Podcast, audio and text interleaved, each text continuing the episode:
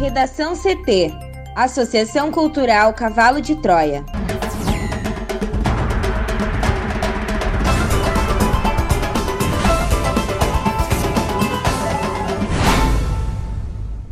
Agora, no Redação CT. Prefeitura de Porto Alegre autoriza a reabertura de cinemas, CTGs e teatros. Butantan garante que vacina chinesa é a que tem menos efeitos adversos. Brasil registra primeiro caso confirmado de gato com Covid-19. Maioria das escolas estaduais não recebe alunos em dia de retomada no Rio Grande do Sul.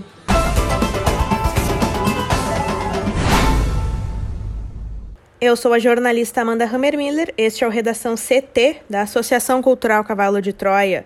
Sol entre nuvens em Porto Alegre, a temperatura é de 26 graus. Boa tarde.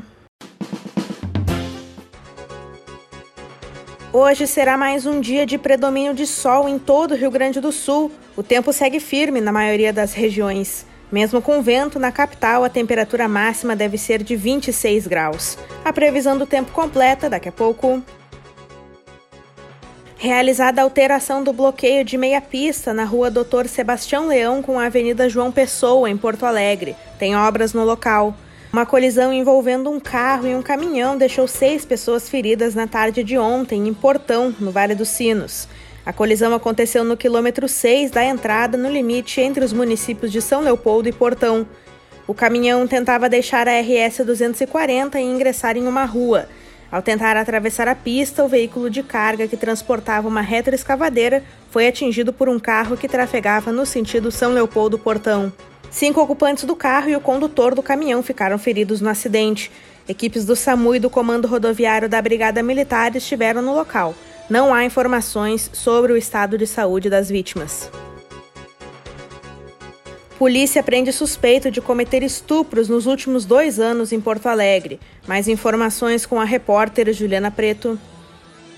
A Polícia Civil prendeu no fim da tarde de sexta-feira um homem suspeito de cometer uma série de estupros em Porto Alegre há pelo menos dois anos. Ele foi identificado pelas vítimas e teve a prisão preventiva decretada pela Justiça. O caso foi divulgado nesta segunda-feira. O suspeito já havia sido preso em 2003 por um caso de estupro durante um roubo em Viamão, a investigação chegou à identificação do autor após o cruzamento de informações da sexta e da 13ª Delegacias de Polícia, da Delegacia da Mulher e do Instituto Geral de Perícias. Com isso, segundo a delegada Adriana Costa, três casos semelhantes ocorridos em locais distintos, mas com material genético de uma mesma pessoa, ajudaram a ampliar a investigação para outras regiões da capital. A maioria das vítimas tinha o mesmo perfil, mulheres entre 20 e 30 anos.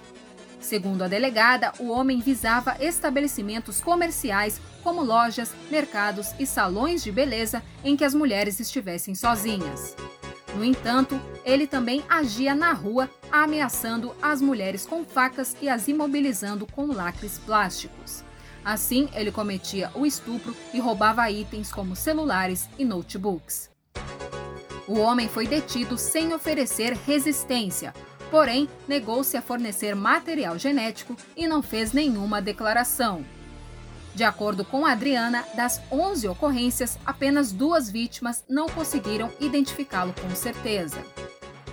A Polícia Civil apreendeu um veículo que, segundo a delegada, ele utilizava para cometer os crimes. Também foram encontrados uma mochila, uma faca, um notebook e uma sacola com preservativos. De acordo com a delegada, a denúncia feita pelas vítimas, mesmo em casos em que a violência sexual não é consumada, é fundamental para a elucidação deste tipo de crime.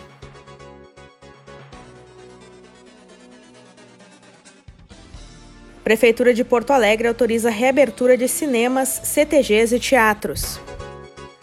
Nessa segunda-feira, a Prefeitura de Porto Alegre publicou, em edição extra do Diário Oficial, um decreto permitindo o funcionamento dos cinemas, teatros, casas de espetáculos e de shows, circos e similares na capital gaúcha a partir do dia 16 de novembro.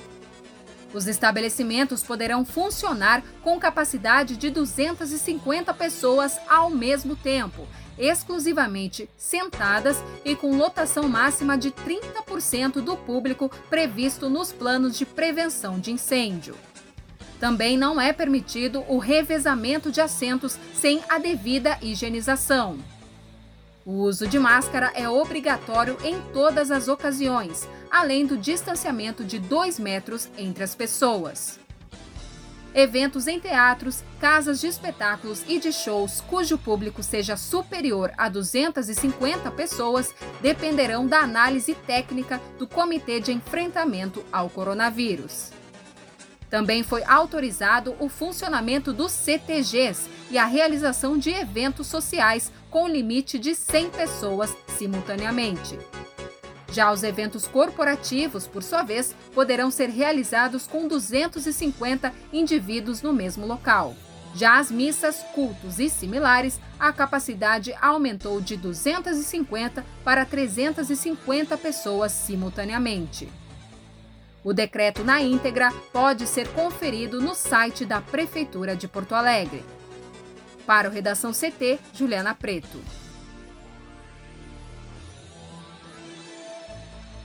Xangri-Lá tem surto de diarreia e vômito. A prefeitura desconfia de contaminação por picolés no litoral norte do Rio Grande do Sul.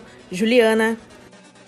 O município de Xangri-Lá, no litoral norte do Rio Grande do Sul, registra um surto de diarreia e vômito, na maioria entre crianças, como confirmado pelo secretário municipal de saúde, Luiz Antônio Ferreira, nesta segunda-feira. Os pacientes com quadro de desidratação começaram a procurar o posto de saúde no sábado e até o domingo eram 92 casos.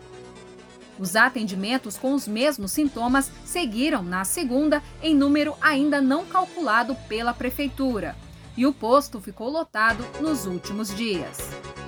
Segundo o secretário, todos relatam terem consumido picolé, comprado de um vendedor que passa de carro pelos bairros. De acordo com Ferreira, ainda não há a comprovação de que seja o picolé, mas é 99% de chance que seja. As amostras do produto foram fornecidas para a secretaria e serão enviadas nesta terça para o Laboratório Central do Rio Grande do Sul. O secretário explica ainda que a secretaria chegou a desconfiar de que o mal-estar fosse algum efeito da multivacinação, mas isso foi descartado devido aos casos em adultos. Segundo Ferreira, cerca de 80% dos pacientes com quadro de diarreia e vômito são crianças. As possibilidades de contaminação pela água e por coronavírus estão descartadas, pois não houve sintomas gripais entre os atendimentos e somente um paciente apresentou febre. Até a tarde desta segunda, nenhum caso havia evoluído para internação hospitalar. A maioria dos pacientes fazem soro, vão para casa e muitas vezes retornam com mal-estar, como descreve o secretário. Os exames de amostras dos pacientes ainda não tiveram resultado. Ferreira explica que as empresas que vendem picolé na região possuem alvará estadual e o caso da fabricante do picolé sob suspeita é investigado. O Instituto Butantan divulgou na tarde de ontem, durante uma coletiva de imprensa realizada pelo governo do estado de São Paulo, que apenas 35% dos voluntários dos testes da vacina chinesa contra o coronavírus tiveram reações adversas após a aplicação e foram efeitos leves, como dor no local de aplicação ou dor de cabeça. Não houve qualquer registro de efeito colateral grave durante a testagem. O governador paulista João Dória declarou que os primeiros resultados dos estudos clínicos realizados no Brasil comprovam que, entre todas as vacinas testadas, a Coronavac é a mais segura e a que apresenta os melhores e mais promissores índices no Brasil. Na coletiva, o governador falou um pouco mais sobre a vacina que tem estudo conduzido pelo Instituto Butantan em parceria com a chinesa Sinovac. Segundo ele, não há previsão de prioridade de distribuição das doses para o seu estado mas sim uma cooperação para que todas as unidades da federação recebam o imunizante assim que ele for registrado. Sobre uma possível aplicação das doses nas populações de risco antes da conclusão do estudo, Dória disse que prefere se manifestar após a reunião com o Ministério da Saúde e com a Anvisa, que é prevista para acontecer na próxima quarta-feira em Brasília. Após a aprovação da Anvisa, a vacina deve ser distribuída prioritariamente para pessoas mais vulneráveis, explicou Dimas Covas, o diretor do Butantan. Profissionais da saúde, idosos, pessoas com comorbidades e profissionais da educação e da segurança são, nessa ordem, os mais cotados para receber os primeiros imunizantes. Segundo Covas, não será preciso vacinar toda a população brasileira. A vacinação deve ser priorizada para esses grupos e, posteriormente, os grupos de risco adicionais poderão ser vacinados também. Não será necessário vacinar 200 milhões de pessoas, porque a pandemia, na medida que a chamada imunidade de rebanho progride, vai naturalmente sendo controlada. Pessoas que já contraíram a Covid-19 também não estariam no rol de grupos de pessoas a serem imunizadas. De acordo com Dimas Covas, os testes não foram finalizados e a análise de eficácia ainda não pode ser feita. O pesquisador afirmou que foi concluída nesta semana só a primeira etapa do estudo. Mesmo nesse grupo, nem todos tomaram as duas doses ainda, o que deve ocorrer até o fim do mês. A pesquisa engloba ao todo 13 mil voluntários, incluindo profissionais de saúde selecionados pelo Hospital São Lucas, da Pontifícia Universidade Católica do Rio Grande do Sul. Um gato que vive em Cuiabá se tornou o primeiro caso confirmado de um animal de estimação infectado pelo novo coronavírus no Brasil. A informação foi confirmada pela Secretaria de Saúde da capital mato-grossense. O caso ainda está sendo investigado pela Unidade de Vigilância de Zoonoses de Cuiabá. Diante do caso, o Centro de Informações Estratégicas de Vigilância em Saúde da cidade reforçou a importância de pessoas que tenham um diagnóstico positivo para a doença de permanecerem isoladas também dos seus animais de estimação. Moema Blatt, gestora do centro, lembrou que os gatos podem manifestar a Covid-19 mesmo que praticamente assintomáticos. Segundo o jornal O Globo, o animal infectado é uma gata com poucos meses de vida. Além disso, mais um gato e um cachorro da mesma família também estão sendo avaliados como possíveis contaminados.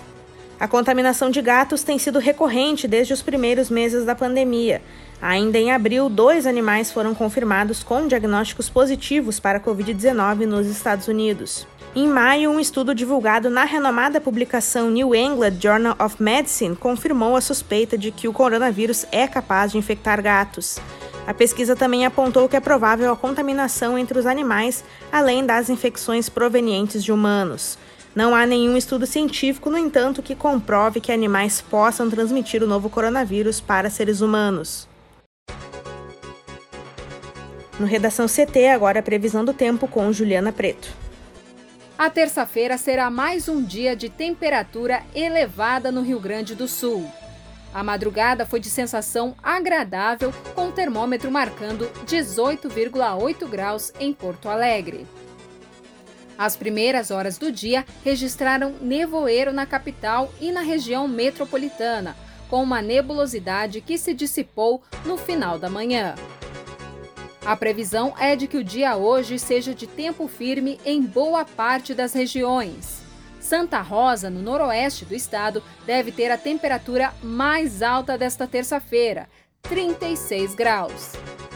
De acordo com a Somar Meteorologia, uma frente fria avança pelo sul do Brasil, mas nessa terça ainda não tem chance de espalhar chuva pelo território gaúcho. As pancadas isoladas devem ocorrer apenas no extremo sul do estado. Já na quarta-feira, a chuva se espalha pela costa leste e diminui um pouco o calor. Somente na quinta devem ocorrer pancadas de chuva por diversas cidades. Para hoje, terça-feira, na região metropolitana, a previsão é de tempo aberto e com poucas nuvens. A máxima será de 33 graus em Porto Alegre. Obrigada, Juliana. Vamos para o bloco de educação. A volta às aulas, autorizada pelo governo do estado para os ensinos médio e técnico de escolas da rede estadual a partir de hoje, foi marcada por instituições de ensino fechadas para o recebimento de alunos em Porto Alegre. Na capital, muitas estavam abertas apenas para o aguardo dos equipamentos de proteção prometidos pelo governo ou para adequação de espaços. Segundo o governo do estado, a previsão era de que 30% das 1.108 instituições teriam atividades já nesta terça-feira. No entanto, na manhã de ontem, a Secretaria Estadual de Educação ressaltou por meio de nota que o dia 20 significa um ponto de partida. Ou seja, que as escolas estão autorizadas a abrir, mas só se estiverem absolutamente adaptadas com as regras definidas pelas secretarias da Educação e da Saúde. O CPR Sindicato mantém a posição contrária ao retorno das aulas. Na manhã de hoje, a presidente da entidade, Elenir Schurer, visitou escolas da região central da capital e recebeu relatos de diretores quanto à falta de equipamentos de proteção individual. Representantes da Escola Técnica Ernesto Dornelles afirmaram que, diferentemente do afirmado pela Secretaria Estadual da Educação, não houve a tentativa de entrega dos produtos. No âmbito de todo o Rio Grande do Sul, cerca de 25% dos colégios afirmam não estarem preparados para reabrir. Em Passo Fundo, no norte do estado, as 38 escolas não devem reabrir, um decreto municipal proibiu a abertura nas redes pública e privada, o que gerou um protesto de donos de escolas infantis, professores e pais. A decisão do prefeito acompanha uma orientação da Associação dos Municípios do Planalto e todas as 17 cidades da região devem seguir a determinação. Na fronteira oeste, 60 escolas estaduais também permanecerão fechadas. Quase 30 mil estudantes continuarão com aulas online. Na Serra, 117 escolas retornam no dia 28 em Caxias do Sul, 14 diretores assinaram uma carta em que dizem não se sentirem seguros. Na região de Pelotas, no sul do estado, as 57 escolas com ensino médio não têm previsão de retorno. Só retornam quando todos os materiais e EPIs estiverem disponíveis aos 18 municípios. Outra questão é a formação dos centros de operação de emergências, com três integrantes da comunidade escolar. Algumas pessoas não estão dispostas a assumir a responsabilidade de aplicar as regras e fiscalizar os protocolos de prevenção ao coronavírus. Em Porto Alegre, por exemplo, uma das escolas não conseguiu voluntários para formar o conselho e 80% dos pais responderam que não pretendem encaminhar os filhos para as aulas. De acordo com a Secretaria Estadual da Educação, das 2.400 escolas, em torno de 600 ainda não formaram o conselho. Redação CT. Apresentação Amanda Hammermiller. Colaboração Juliana Preto. Uma produção da Associação Cultural Cavalo de Troia com o apoio da Fundação Lauro Campos e Marielle Franco. Próxima edição amanhã, a uma hora. Boa tarde.